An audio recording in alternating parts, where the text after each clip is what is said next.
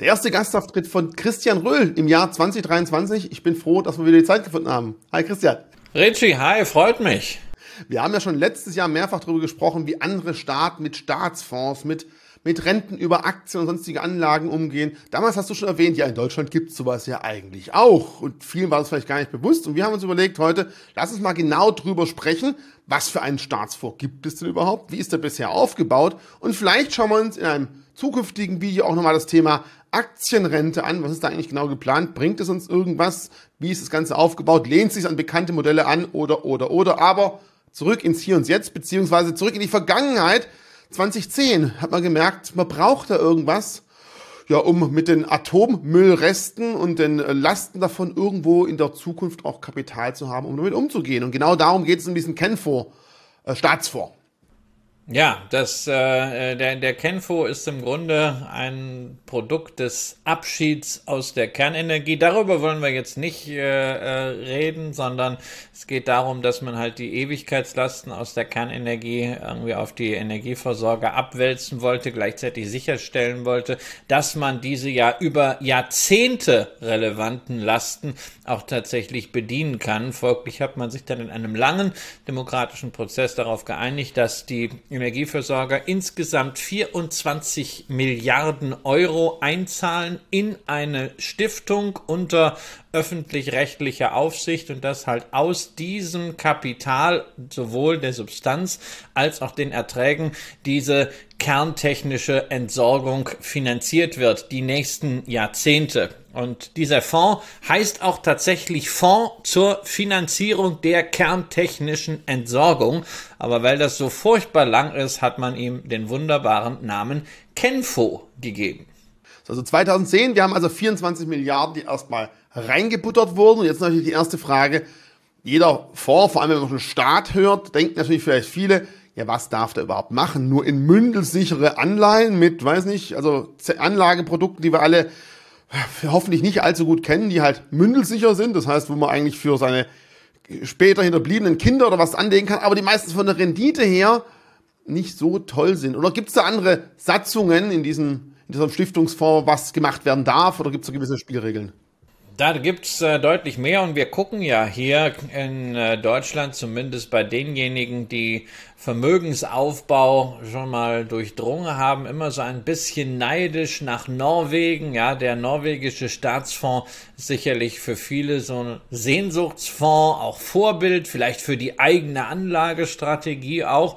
Und man kann durchaus sagen, dass auch bei diesem Kenfo der norwegische Staatsfonds Pate gestanden hat. Auch dort sind es nämlich nicht hier nur die mündelsicheren Anlagen. Auch dort ist es eine breite Asset Allocation, ein Mix verschiedener Anlageklassen. Natürlich Anleihen dabei, aber Schwerpunkt Aktien, zweiter Schwerpunkt alles das, was man unter dem Begriff alternative Investments subsumiert, also zum Beispiel Beteiligungen an Infrastruktur, aber auch an Immobilien oder auch an nicht notierten Investitionen wie Private Equity, das sind also äh, nicht börsennotierte Unternehmensbeteiligungen oder Private Debt, also nicht notierte private Kredit- und Darlehensfinanzierungen. All das kann der norwegische Staatsfonds machen und all das darf auch der Kenfonds machen.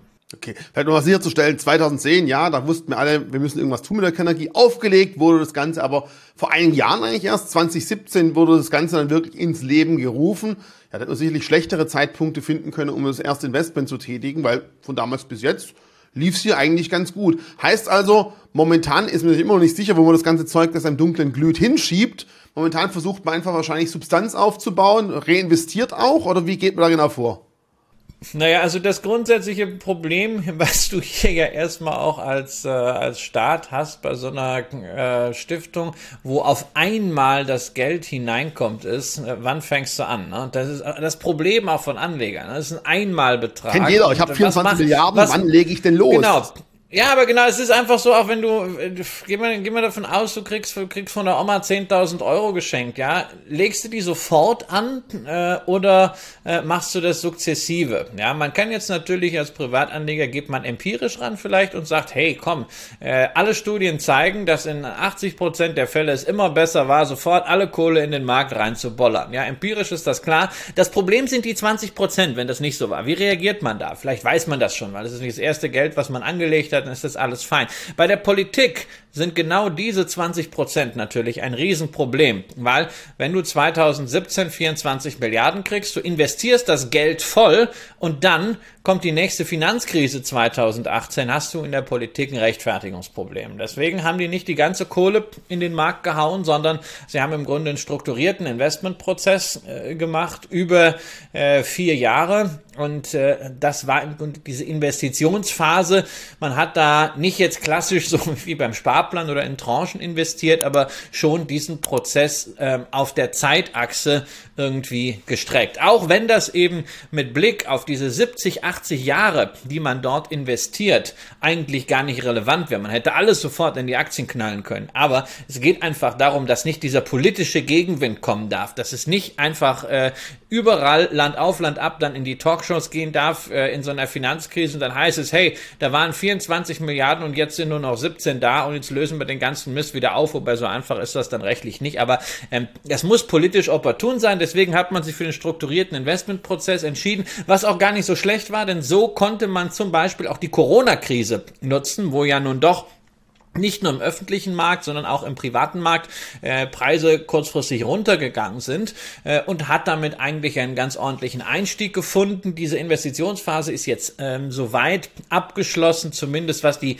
börsennotierten Investments angeht. Bei den nicht börsennotierten, bei den Alternatives gibt's ja immer längere Fristen, über die man sich da registrieren muss. Deswegen ist der Anleihenanteil jetzt momentan noch ein bisschen höher als gedacht und der Anteil an Alternatives nicht so hoch. Aber die Basisallokation Situation steht. Deswegen macht es natürlich auch jetzt noch nicht so viel Sinn, über Rendite äh, zu sprechen, weil eben ein Großteil des Kapitals erst sukzessive in den Markt geflossen ist und natürlich auch der Kenfo auf Teile seiner Guthaben mal Strafzinsen zahlen musste. Also insofern, die profitieren natürlich davon auch, dass der Zins jetzt wieder da ist. Ich meine, du hast auch gerade gesagt, in der Politik, keiner hätte es wahrscheinlich gelobt, wenn man es alles investiert hätte und jetzt hat man wirklich fast einen, weiß nicht, Verdoppler gemacht und jeder guckt natürlich nur auf die Fehler und dementsprechend ist das Vorgehen wahrscheinlich irgendwo auch leider nachvollziehbar.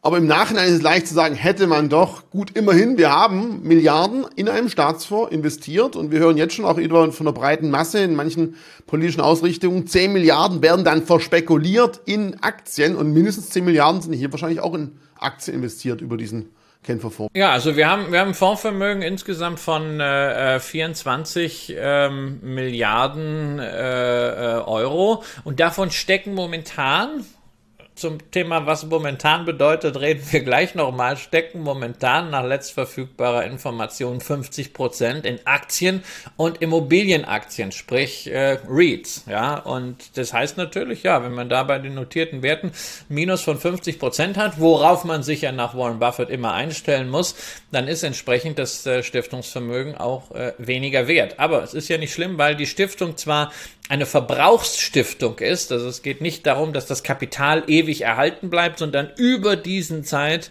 des Stiftungszwecks soll äh, das Kapital mit verzehrt werden. Aber momentan ist man natürlich noch in der Phase, wo es was bringen will. Nur über 80 Jahre wäre auch ein solcher Crash äh, zu verschmerzen. Es ist ja nicht, wäre nicht der erste dieser Art, nicht mal in diesem Jahrtausend, sondern wir haben schon zwei Crashs dieser Art gesehen. Und trotzdem steht ja zum Beispiel auch für den Ende der 90er Jahre an den Start gegangenen norwegischen Staatsfonds eine richtig ordentliche Rendite da.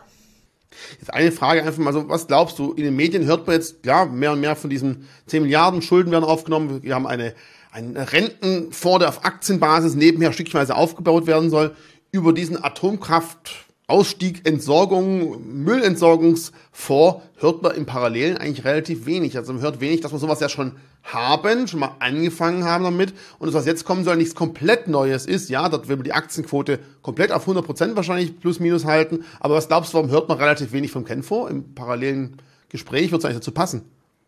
Ja, es, wird, es würde sehr gut dazu passen. Es ist einerseits sicherlich ein Thema, dass die Leute, die gegen die Aktienrente oder gegen überhaupt kapitalgedeckte Instrumente innerhalb der Rentenversicherung als eine Säule oder ein Beitrag zu einer Säule, dass die Leute, die diese Agitation machen, äh, sich entweder um solche lästigen Details wie Fakten äh, nicht kümmern wollen oder schlichtweg nicht äh, kümmern können, weil sie intellektuell teilmöbliert sind. Ähm, das ist äh, sicherlich das eine, was man berücksichtigen muss. Zum anderen äh, ist sicherlich auch der Kenfo in seiner Kommunikationsarbeit, in seinem Außenauftritt noch relativ defensiv, insbesondere insbesondere wenn wir das mal vergleichen mit dem norwegischen Staatsfonds, das natürlich also mit dem, mit dem Tangen, der da vorne dran steht, ehemaliger Hedgefondsmanager, der sein Hedgefund-Unternehmen äh, ähm, veräußert hat, nur um diesen Posten wahrnehmen zu können, ja, ähm, weil er seinem, seinem Land an dieser Stelle dienen will. Gut, er muss auch kein Geld mehr verdienen, aber trotzdem großartige Story. Und der, der norwegische äh, Staatsfonds ist diese Woche bereits rausgegangen, ja, Anfang Februar Februar mit seinem Jahresabschluss für 2022. Ähm, beim Kenfo haben wir da eben sehr längere Fristen, deutlich weniger Kommunikation. Da gibt's einmal im Jahr den Jahresabschluss, der kam die letzten Jahre immer Ende Juni, Anfang Juli zum Ultimo des vorangegangenen Jahres. Da ist also so eine Reportingfrist von über sechs Monaten und das ist in meinen Augen deutlich zu viel. Da muss man näher rankommen. Das sollte man eigentlich, weil es ja jetzt keine Rocket Science ist, ein Portfolio da äh, ähm, mal äh, einen Strich drunter zu ziehen, die Werte zusammenzustellen und ein paar Torten und ein paar Liniengrafiken zu bauen. Das also könnte man digital man, machen oder man lässt sich von jeder können, Abteilung ja, das wahrscheinlich. Das ist bei, ja, wahrscheinlich lässt man sich Faxe schicken. Also da muss ich sagen, da muss der Kenfo deutlich zulegen. Das muss natürlich auch bei der ähm, äh, beim Generationenkapital gemacht werden. Da muss mehr Transparenz, da muss auch mehr erklärt werden. Ja, auch, egal, ob das gut läuft oder nicht gut läuft, man muss die Treiber erklären und da muss das Management von diesem Kenfo auch stärker raus, weil es ist ja so, es wird ja nicht von Politikern gemanagt, sondern es wird von erfahrenen Investmentpraktikern gemanagt. Da ist eine eigene Struktur aufgebaut worden. Ganz vorne steht als CEO und CIO, Chief Investment Officer, die Anja Mikus, äh, die unter anderem äh, für äh, die UI tätig war, für die Allianz tätig war. Also wirklich absoluter Asset Management Profi das ist nicht so, dass da irgendwelche Menschen mit politischer Agenda die Allokation auswürfeln und diese guten Leute, die muss man auch viel stärker nach vorne schieben, um einfach auch das Vertrauen in so einen Staatsfonds und dann auch in das Generationenkapital zu stärken. Ja.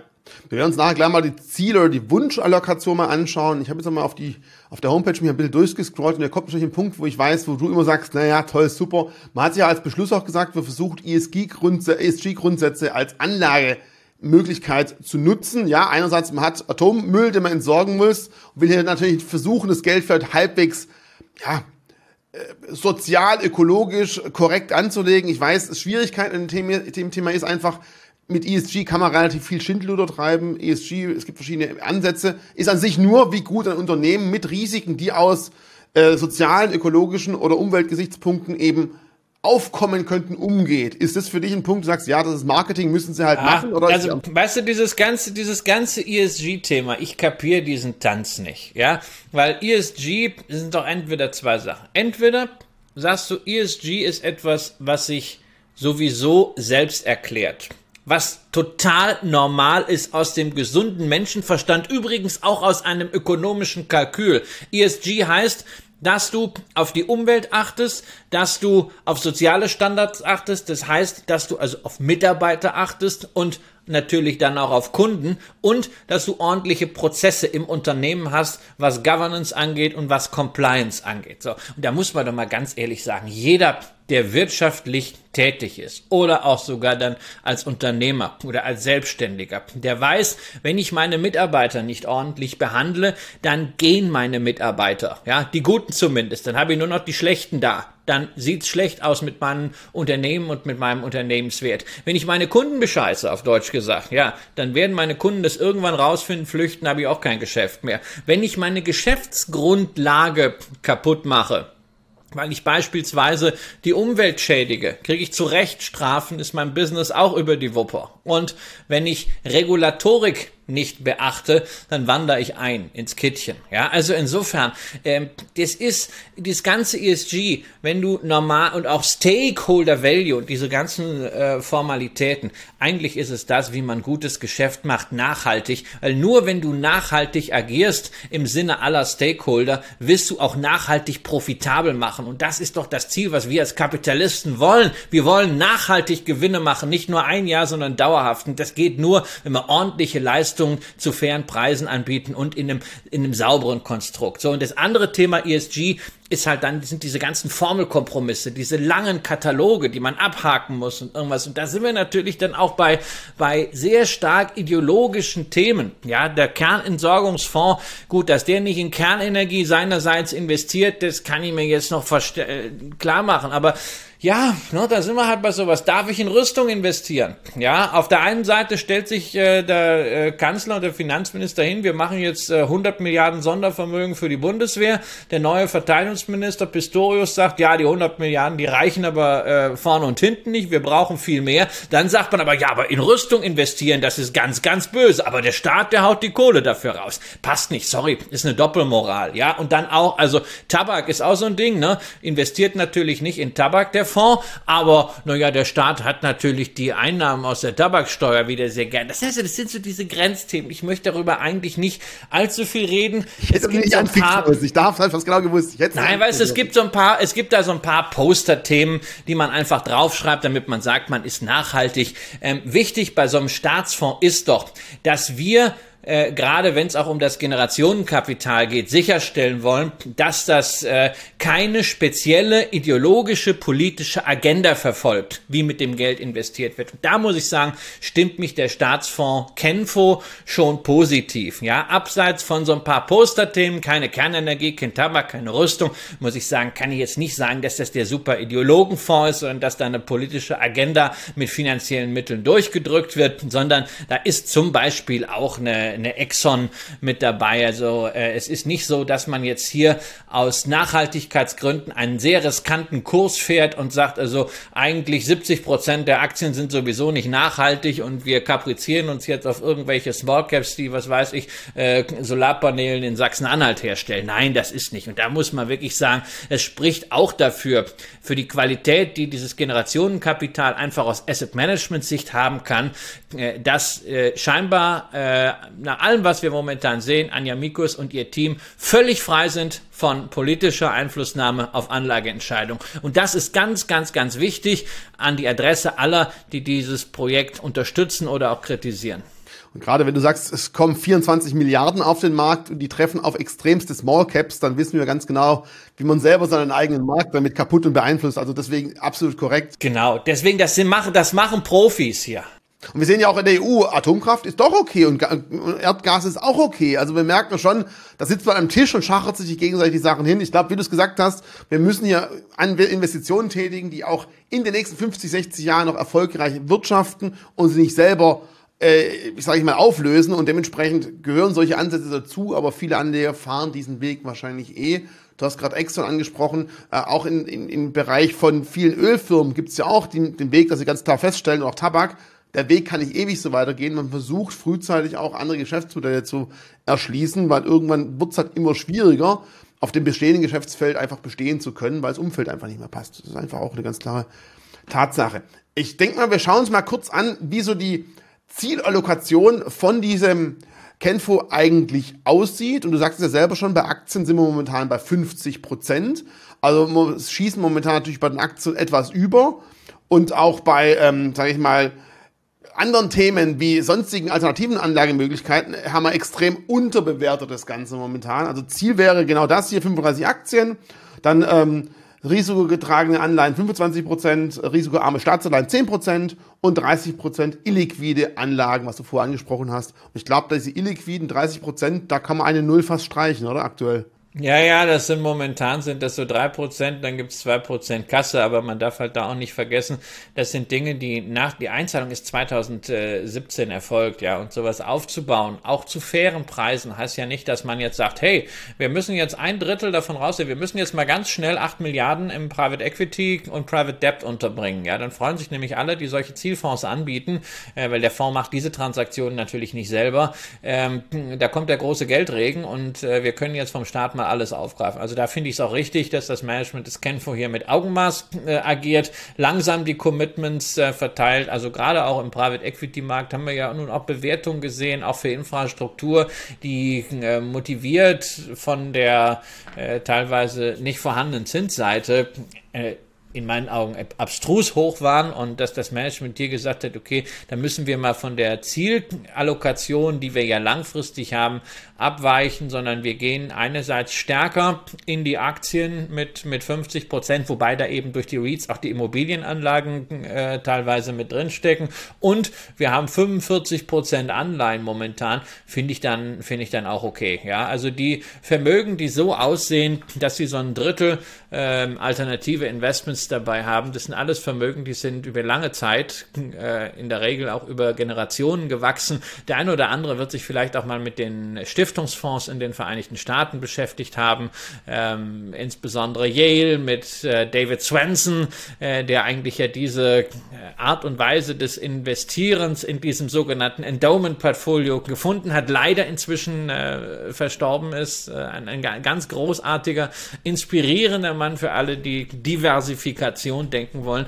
Aber das sind halt auch sowas wie Yale. Ne? Das ist über Jahre und Jahrzehnte implementiert worden und die haben jetzt diese Struktur. Das kannst du nicht einfach so mit der Brechstange von oben machen. Und auch das, also diese Abweichung von der Zielstruktur, da muss ich sagen, ist halt äh, weiter ein Beweis dafür, dass hier sehr professionell gearbeitet wird. Auch wenn alle diejenigen, die sagen, äh, der Staat, der kann das nicht, muss man halt sagen, ja, wenn der Staat sich gute Leute sucht, den Leuten einen Rahmen gibt, innerhalb dieses Rahmens die Leute aber gut handeln lässt in ihrer Kompetenz und ordentlich kontrolliert, dann kann das schon funktionieren. Ich muss sagen, also aus, aus Asset Management Sicht kann ich überhaupt nichts Negatives am Kenfo finden, sondern ich sehe viel Positives, was mich auch positiv stimmt für das Investment dieses Generationenkapitals. Dass ich mir obendrein wünschen würde, dass das Generationenkapital größer wird. Und natürlich, dass ich mir wünschen würde, dass wir die Aktienrente so mal umsetzen, wie Johannes Vogel von der FDP das eigentlich mal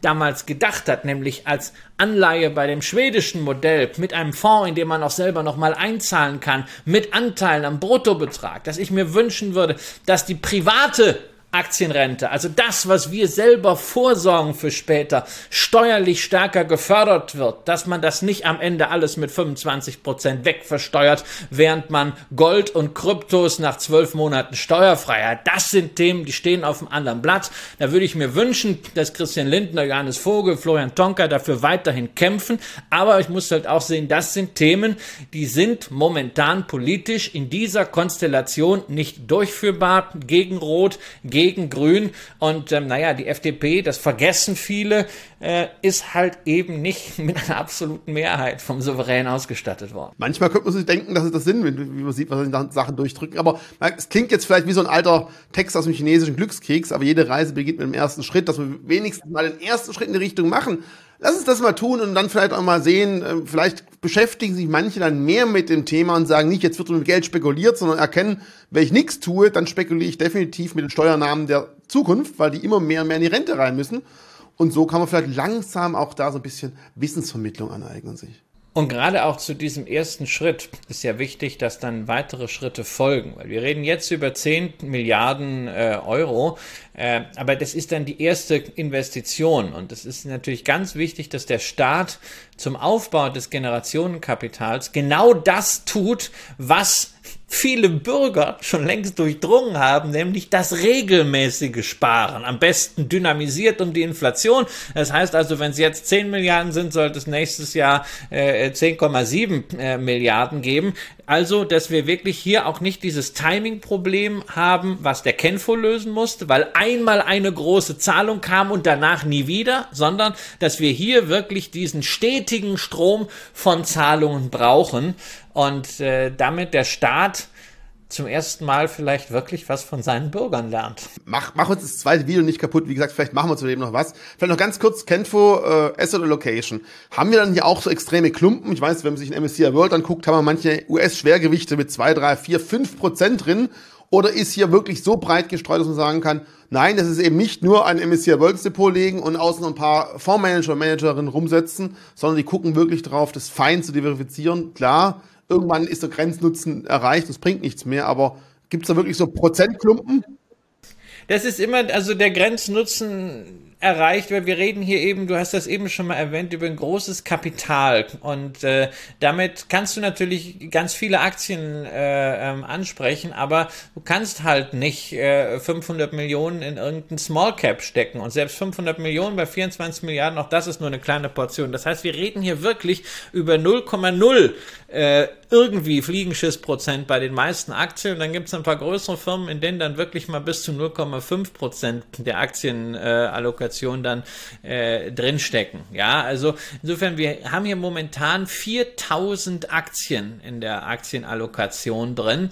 Äh, das aber wirklich dann sehr, sehr, sehr breit gestreut und eben nicht eine 1 zu 1 Adaptation des MSCI World. Wir haben nicht diese Klumpen. Es wird ein eigener Managementstil sichtbar, vor allem mit Blick auf Ausgewogenheit. Ja, also nur mal ein Beispiel. Ende 2021. Nochmal, das ist leider der Termin, von dem wir die letztverfügbaren Daten aus dem Kenfu haben. Großes Problem. Transparenz, zeitnahes Reporting. Ja, da muss was passieren. Aber per 31.12.2021 haben wir beim MSCI World 4,7 Prozent an Apple gehabt. Wenn wir jetzt gucken, was ist im Kenfo, da waren es nur 0,5 Prozent von der Allokation in Aktien, ja, also 139,5 Millionen Euro in Relation zur Hälfte von diesen 25 äh, äh, Milliarden Kapital, auf die das Ganze inzwischen angewachsen war. Das heißt, wir haben nicht diese Klumpenbildung, ähnlich auch bei anderen äh, Werten. Das kann bedeuten, dass man in gewissen guten Zeiten, wie in so einem Technologieboom, halt nicht ganz so gut nach oben äh, abschneidet, aber dafür im Sinne der Performance-Stabilität ist das eine gute Entscheidung. Ja, wir sind also hier eher an so einem Equal Weight Index dran, ja, den es ja eigentlich so klassischerweise weltweit gar nicht gibt, sondern nur in einer extrem nachhaltigen Variante als ETF von äh, Van Eck. Keine Empfehlung, nur der Hinweis auf dieses Sustainable äh, Equal Weight Produkt. Aber ähm, das ist hier im Grunde der Ansatz und ich finde diesen Ansatz sehr gut, auch in dieser Breite. Also ich sehe jetzt hier nochmal im Jahr 2021 immerhin 10,4 Prozent, also gegen Sparbuch oder Anleihen aus diesen Jahren definitiv äh, einen anderen Schnaps obendrauf. Und 2,4 Milliarden mussten bereits schon entnommen werden, aber 10 Prozent auf die 24,1. Also kann man sagen, die bisherigen Entnahmen konnten, also über den Daumen gebrochen, fast schon aus den laufenden Erträgen sogar rausgenommen werden, plus minus. Das waren ja nur die Erträge eines Jahres, während die, End, während die Entnahmen natürlich länger gingen. In den ersten Jahren ist weniger verdient worden. Es muss natürlich auch eins klar sein. Und deswegen äh, müssen wir dieses Video auch am Laufen halten äh, auf der Plattform. Äh, wenn im Juli oder hoffentlich eher die Zahlen des Kenfo für 2022 kommen, wird es einen großen Aufschrei geben. Hat der etwa Minus gemacht, 20, dann meinst du? 2022 die Aktienmärkte runtergegangen sind und, und das ist viel, viel schlimmer hier an dieser Stelle, natürlich auch die Anleihen runtergegangen sind. Das ist nur dann kommt es darauf an, vielleicht müssen wir dann nochmal einen Take machen, das zu erklären, dass es natürlich immer eine Stichtagsbewertung ist und viele Aktien haben ja alleine jetzt seit dem 31.12.22 in diesen ersten fünf Wochen kräftig wieder zugelegt. Also ich glaube, eine Apple allein 20 Prozent äh, bis zur Zahlenvorlage. Vielleicht geben sie es jetzt alles wieder ab, aber das ist dieses Rauf Runter. Äh, davon muss man sich lösen. Und bei Anleihen ist es natürlich so, dass da ein bunter Strauß von verschiedenen Fälligkeiten gewählt wurde die sich auch decken mit, mit den Annahmen und Modellen dazu, wann denn dieses Geld gebraucht wird. Also die Anleihen sind vielfach auch auf Endfälligkeit gekauft worden, sodass völlig egal ist, wo die momentan äh, gerade notieren. Und dann ist es eher positiv, dass wenn man kurzfristige Anleihen, und die hat man ja auch in diesem Fonds drin, äh, jetzt auslaufend hat, fällig werdend, kann man äh, in neue Papiere umschichten, die dann auch wieder Zinsen bringen. Also äh, da muss man dann wirklich das genauso erklären wie jetzt beim norwegischen Staatsfonds. Der hat ja diese Woche Zahlen geliefert und da war die große Headline in vielen Medien äh, wirklich auch die Steilvorlage an alle Linken, an alle Vermögensaufbaulegastheniker. 155 Milliarden äh, äh, Euro Verlust, größte Verlust aller Zeiten. Ja, und da muss man natürlich auch mal sagen, ja, liebe Linke, damit man 155 Milliarden Euro Vermögensverlust verlieren kann, und das sind dann plötzlich nur 15 Prozent minus. Dafür muss man erstmal eine Billion an Vermögen aufbauen. Ja, das ist so ein bisschen auch so wie bei, bei Elon Musk. Elon Musk hat 200 Milliarden verloren. Ja, aber er hat erstmal ein paar hundert Milliarden an Vermögensbuchwert aufgebaut, ohne jetzt irgendeine Einschätzung zu Elon Musk dazu geben. Aber hey, ne, wenn du so viel verlieren willst, musst du es erstmal vorher aufbauen. Und äh, abgesehen von allem, was über Langfristigkeit äh, geht, wenn man wirklich sich den Track Record seit 98 anschaut, wenn man bedenkt, dass da zwei veritable Finanzkrisen drinstehen. Und das ist halt das Schöne, dass der norwegische Staatsfonds ein sehr, sehr ausführliches, transparentes, gutes, auch einfaches, wie man heutzutage sagt, niederschwelliges Informationsangebot hat. Ähm, das ist toll, dadurch verankert sich das auch mehr und da muss man natürlich hinkommen. Deswegen, also gerade jetzt dieses Jahr 2022, die Bilanz dazu und äh, die Perspektive auf das Generationenkapital wäre wirklich mein Wunsch an Anja Mikus, an das Kenfor Management, wer ein gutes Produkt hat, darf das auch offen nach außen vertreten. Auch der Wunsch an die Politik, Christian Lindner geht ja selber gerne raus, für den Tonka auch, lasst die Leute auch ihr Produkt erklären, sorgt dafür, dass mit dieser guten staatlichen Geldanlage auch Vertrauen entsteht und dafür auch geworben wird, weil vielleicht, wenn der Anja Mikus was sagt, nimmt man es eher an, als wenn irgendein kommerzieller Fondsanbieter äh, Finanzbildung versucht oder ein Politiker. Insofern, also dieses Know-how sollte man mehr nutzen und die beiden Themen zusammen, da kann man viel, viel Gutes dran erklären. Vielleicht ganz kurz zum Abschluss nochmal hier eine Auflistung, wie die Länderverteilung ist. Also auch da sieht man, ist es kein MSCI World. Nordamerika ist nicht mega der Klumpen, kann positiv, kann negativ sein, je nachdem, wie der Markt gerade läuft. Ist einfach breiter gestreut. Europa ist sehr, sehr stark drin. Auch Südamerika, ein bisschen Asien, der Rest der Welt. Also wir sehen hier ist alles dabei. Und wir können auch hier dann sagen, wir schauen uns mal. Das ist vielleicht nur ein Thema, was wir kurz noch äh, ja, erwähnen sollten, ja, ja, ähm, weil es ja auch politisch sensibel ist mit Blick auf, äh, auf China. Der Fonds ist wirklich schon fokussiert auf Industrieländer. Ja, also mir wäre das ja auch wirklich ein Anliegen, dass man diese Liste des Fondsvermögens, liebe Frau Mikus, wenn Sie das gucken, ne, die Liste, die kann man doch, wenn Sie es als PDF schon raushauen, da kann man doch auch mal eine Excel-Liste rausgeben. Man muss es Menschen wie mir doch nicht so schwer machen, einfach mal die diese Allokation zu analysieren. Man ist doch wohlmeinend, ja. Insofern habe ich mal geguckt, wie häufig ist denn China drin? Normalerweise wird man das in der Excel-Liste machen, hier einen Filter drüber laufen lassen, zack, ging jetzt nicht. Aber ich habe halt einfach, das steht immerhin äh, das Herkunftsland beziehungsweise die Börse drin und ich habe mal gezählt, es kommt 2000 Mal USA vor, ja, und also bei 4000 Aktien von der Anzahl her die Hälfte, vom Gewicht her ein bisschen mehr und es kommt nur 80 Mal China vor und das sind dann insbesondere Hongkong-Unternehmen. Das heißt also, wir haben hier schon den Fokus auf die Industrieländer, ähm, ich würde da jetzt auch kein politisches Statement daraus ableiten, dass man sagt, wir investieren nicht in China,